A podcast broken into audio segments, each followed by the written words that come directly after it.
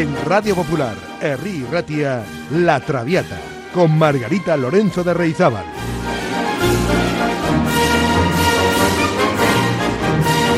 Pasión por la lírica.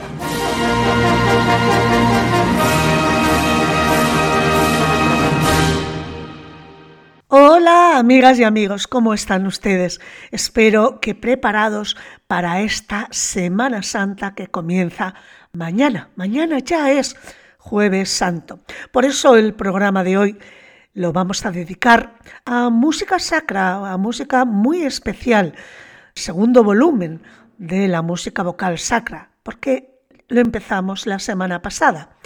Hoy hablaremos de los requiems más significativos de la historia de la música.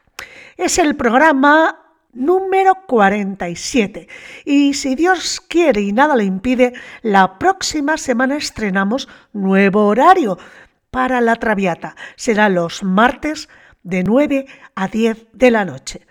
Igualmente, el otro programa de cabecera de música clásica para ustedes, o sea, música maestra, será los jueves de 9 a 10 de la noche. Espero que este nuevo horario anime a más gente a incorporarse a esta gran familia que somos ya ustedes y yo. El requiem, en latín decimos requiem, significa descanso, pues es una misa de difuntos. Este nombre, requiem, corresponde a la primera palabra del introito, es el primer número de esta misa de difuntos. El requiem se puede interpretar de diversas maneras, a capela en el canto gregoriano o con solos, coro y orquesta. En las misas de requiem o de difuntos, sepan que no se canta el Gloria ni el Credo y cambia también el final del Agnus Dei respecto a las misas ordinarias. Bueno, las partes que componen un requiem son las siguientes el introito, el canto de entrada, el Kyrie, el dies irae, recordare, Domine Jesucriste, el Sanctus, el Agnus Dei y la comunión. Además de estos movimientos o partes, algunos autores han añadido otros, como el motete Pie Jesu. Por ejemplo, Borsak, Foguet, Duruflé y Lloyd Weber lo incluyen en sus requiems. También el Libérame, que proviene de la absolución, y también el número titulado In Paradisum, proveniente del enterramiento que, en el caso de los funerales, sigue a la misa. Bueno, pues estos son algunos movimientos, el Libérame y el In Paradisum, con las que terminan algunos requiems. No solo eso, también se han incluido otros movimientos, como algunos salmos ingleses, Out of the Deep, and the Lotte My Shepherd, incluidos, por ejemplo, en el Requiem del compositor inglés John Rutter. Pues si hemos de hablar de misa de Requiem, tenemos que empezar por la misa de Requiem en re menor, Kegel 626 de Mozart. Como saben, Requiem es la última obra que Mozart compuso y probablemente una de las más importantes de todo su catálogo no solo por su calidad musical, sino también por la leyenda que a ella va asociada. Mozart escribió mucha música sacra, aunque casi toda durante el periodo que pasó en la corte de Salzburgo. En Viena solo compuso la misa en do menor y este magnífico requiem. La genialidad de Mozart queda patente también en, en la música religiosa. En ella fusionó todos los estilos de la época y captó el sentimiento religioso de una manera muy particular. Eso sí, desligándolo de toda institución religiosa. Bien, pues la misa de Requiem de Mozart está compuesta para orquesta, coro y cuatro voces solistas, cuarteto de soprano, contralto, tenor y bajo solistas. Y contiene las siguientes partes: el introito, el kirie, la secuencia formada por diferentes secciones, el Dies Irae, el Tuba Mirum, el Rex Tremenda, Recordare, Confutatis y Lacrimosa. Estas secciones componen la secuencia del Requiem. Después, el ofertorio, con dos secciones, el Domine Jesu y Hostias. Después llegaría el Sanctus, formado por el propio Sanctus y el Benedictus. A renglón seguido está el Agnus Dei y, para la comunión, el último número del Requiem, Lux Eterna. Mozart usa timbres sombríos, acentuado por el empleo de trombones y corni di bassetto, que son una especie de clarinetes bajos, el carácter solemne que aporta la tonalidad de re menor, la utilización de cromatismos muy acentuados y la inclusión de elementos barrocos como secciones polifónicas y fugadas casan a la perfección con el contenido de la obra y con el momento vital en el que se encontraba el compositor.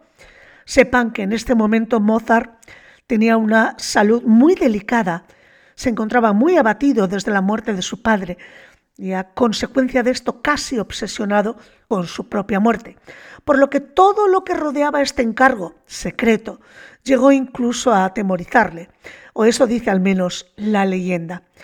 La enfermedad de Mozart se encontraba en un estado muy avanzado y al joven compositor le sobrevino la muerte antes de ver terminada su gran obra.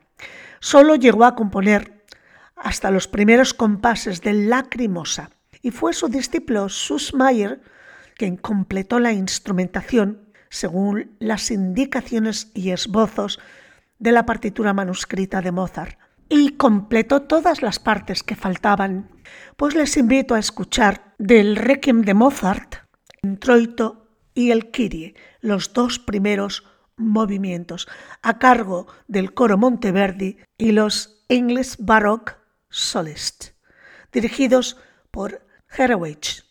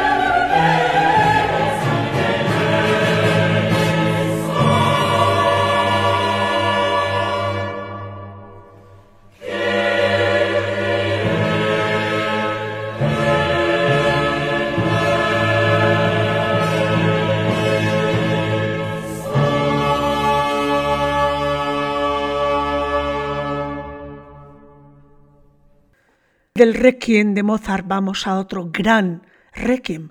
Por cierto, el Requiem de un agnóstico, como era Verdi.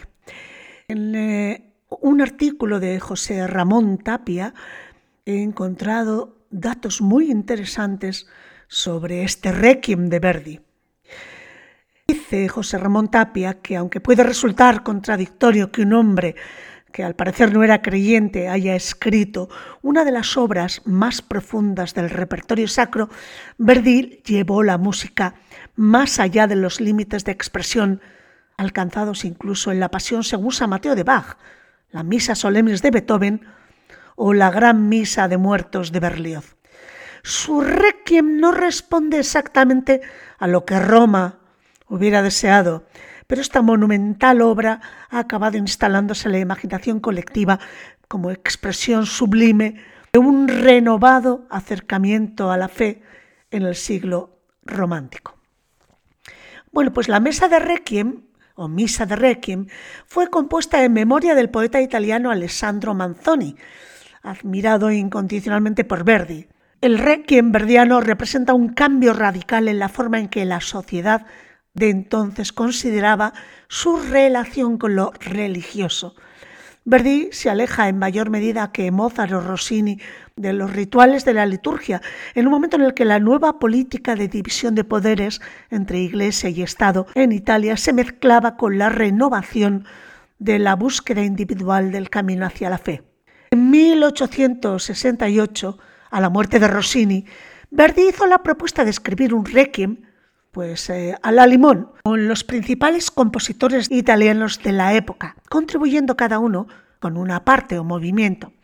El estreno de la obra se iba a realizar en la Basílica de San Petronio de Bolonia, en el primer aniversario del fallecimiento de Rossini.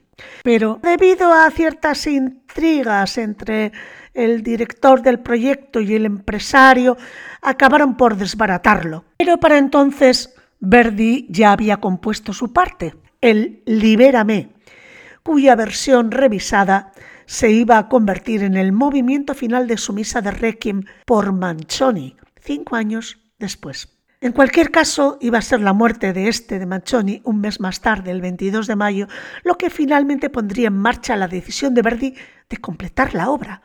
A los ojos de Verdi, Manchoni era quien mejor encarnaba los ideales de la nación italiana. Se ha especulado que lo que compuso en última instancia Verdi fue un requiem por el risorgimento, el despertar nacional que había encontrado tan poderoso eco en la imaginación y el arte de ambos, del poeta Manchoni y del compositor Verdi.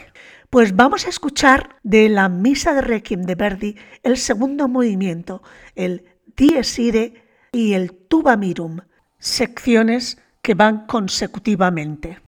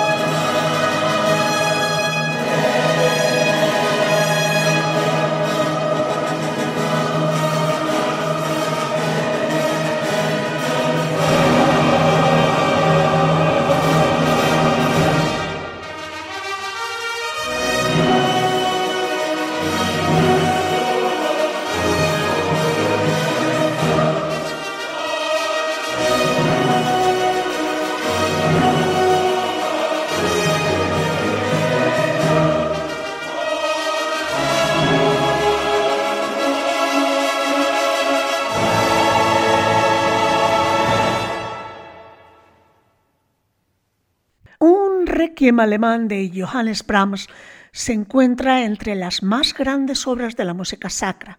Un requiem alemán es uno de los símbolos artísticos con texto sacro más importantes dado la historia de la música. Está compuesto para soprano, barítono, coro y orquesta. Brahms lo definió como una especie de requiem alemán, ya que no es una misa de difuntos en latín destinada al uso litúrgico, sino una meditación sobre la vida y la muerte a partir de textos bíblicos traducidos al alemán y seleccionados por el propio músico. La obra, que rebosa sensibilidad y espiritualidad, nos habla del consuelo y la misericordia.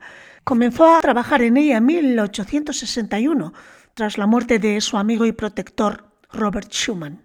Cinco años después fallecía su madre y se entregó de lleno a su composición. El estreno de la versión definitiva tuvo lugar el 10 de abril de 1868, un día de Viernes Santo, en la Catedral de San Pedro de Bremen. La verdad es que el requiem de Brahms no se circunscribe a la secuencia litúrgica tradicional de la misa de difuntos. La partitura se presenta como una extensa cantata en siete movimientos, donde el coro es el principal protagonista, aunque con importantes intervenciones solistas de barítono y soprano, es la masa coral la que da un fuerte sentido de unidad a toda la obra. Brahms al igual que Verdi, fue un agnóstico confeso, por lo que se entiende que su reflexión sobre la muerte toma posición no desde el pensamiento religioso, sino más bien desde la meditación filosófica y poética. Es decir, no busca explicación alguna a la trascendencia humana, sino que propone al hecho artístico como vehículo para tratar la muerte como una experiencia de vida, fundamentalmente personal, también compartida y universal. La muerte es algo que nos afecta durante el transcurso de nuestras vidas, especialmente con la pérdida de nuestros seres queridos. Es aquí donde el compositor alemán sitúa esta obra, quizás la más significativa de su repertorio, como una fuente de misericordia, compasión y al mismo tiempo optimismo. Vamos a escuchar el Requiem alemán de Brahms, el número 4. Wir lieblich sind deine Wohnungen. Y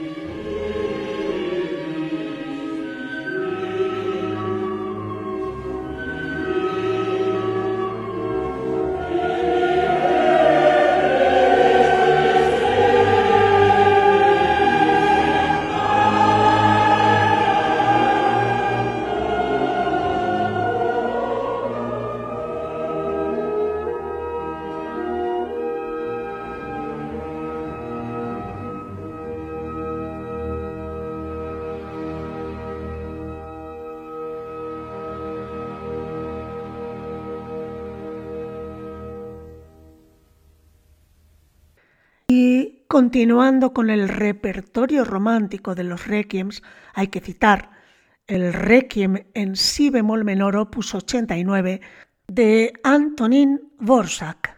Es un requiem para solistas, coro y orquesta compuesto en 1890. Se estrenó durante el Festival de Birmingham el 9 de octubre de 1891 bajo la dirección del mismo compositor. Este requiem de Borsak tiene una duración de 95 minutos. Es uno de los más largos de la época y requiere numerosas repeticiones del texto y breves intervenciones orquestales para rellenar su fondo sinfónico.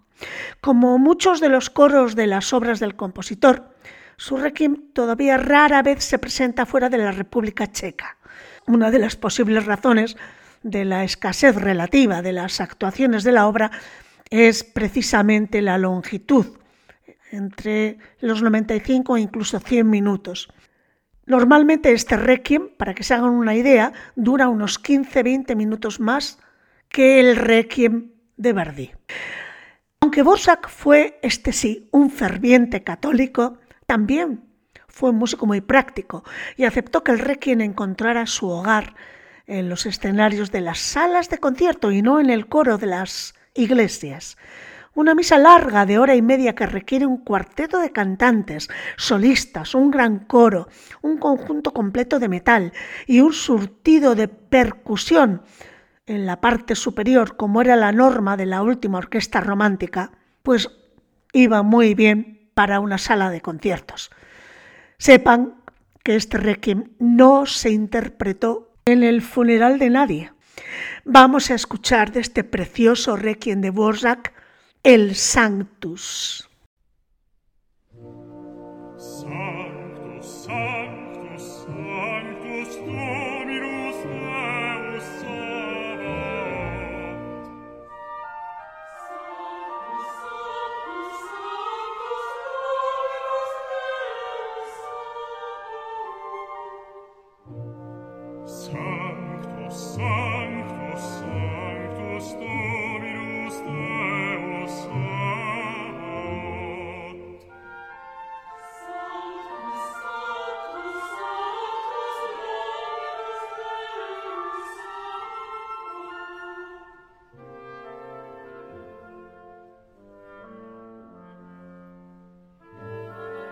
far.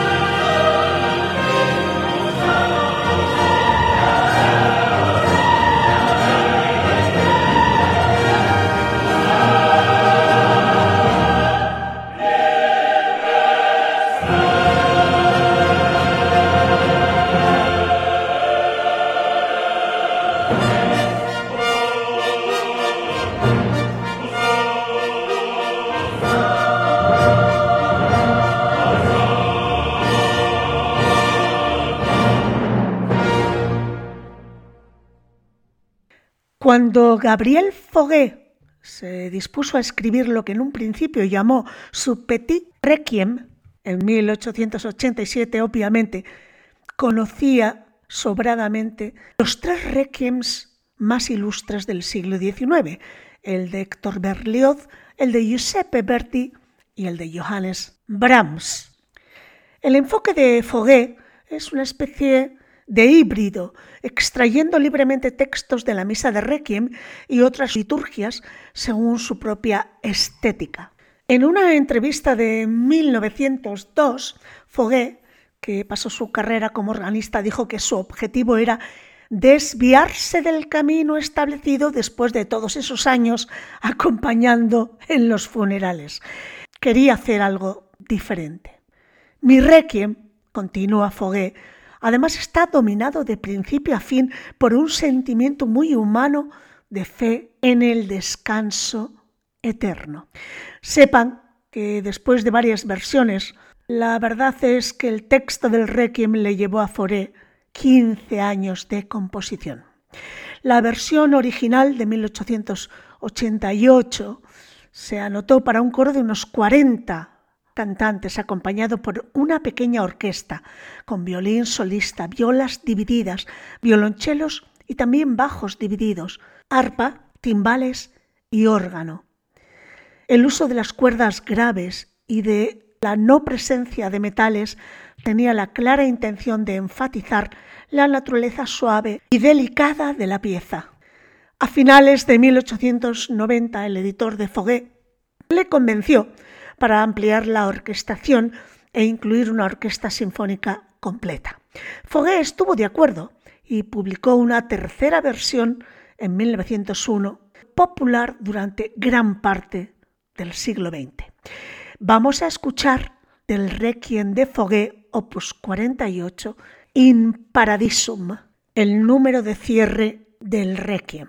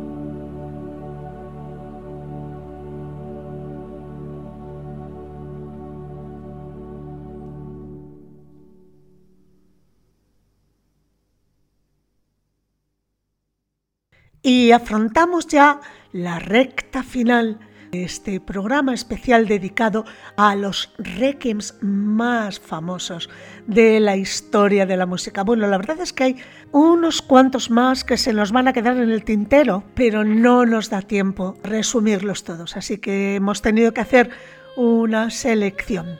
Pues después de escuchar a Foguet, me gustaría visitar con ustedes el Requiem de Guerra, el War Requiem, opus 66, de Benjamin Britten. Un requiem que compuso para la reconsagración de la Catedral de Coventry en 1962, después de que fuera destruida durante la Segunda Guerra Mundial. Este War Requiem o Requiem de Guerra compuesto para soprano, tenor, barítono, solistas, coro de niños y orquesta. Curiosamente, la soprano solista y el coro cantan el texto tradicional del requiem en latín.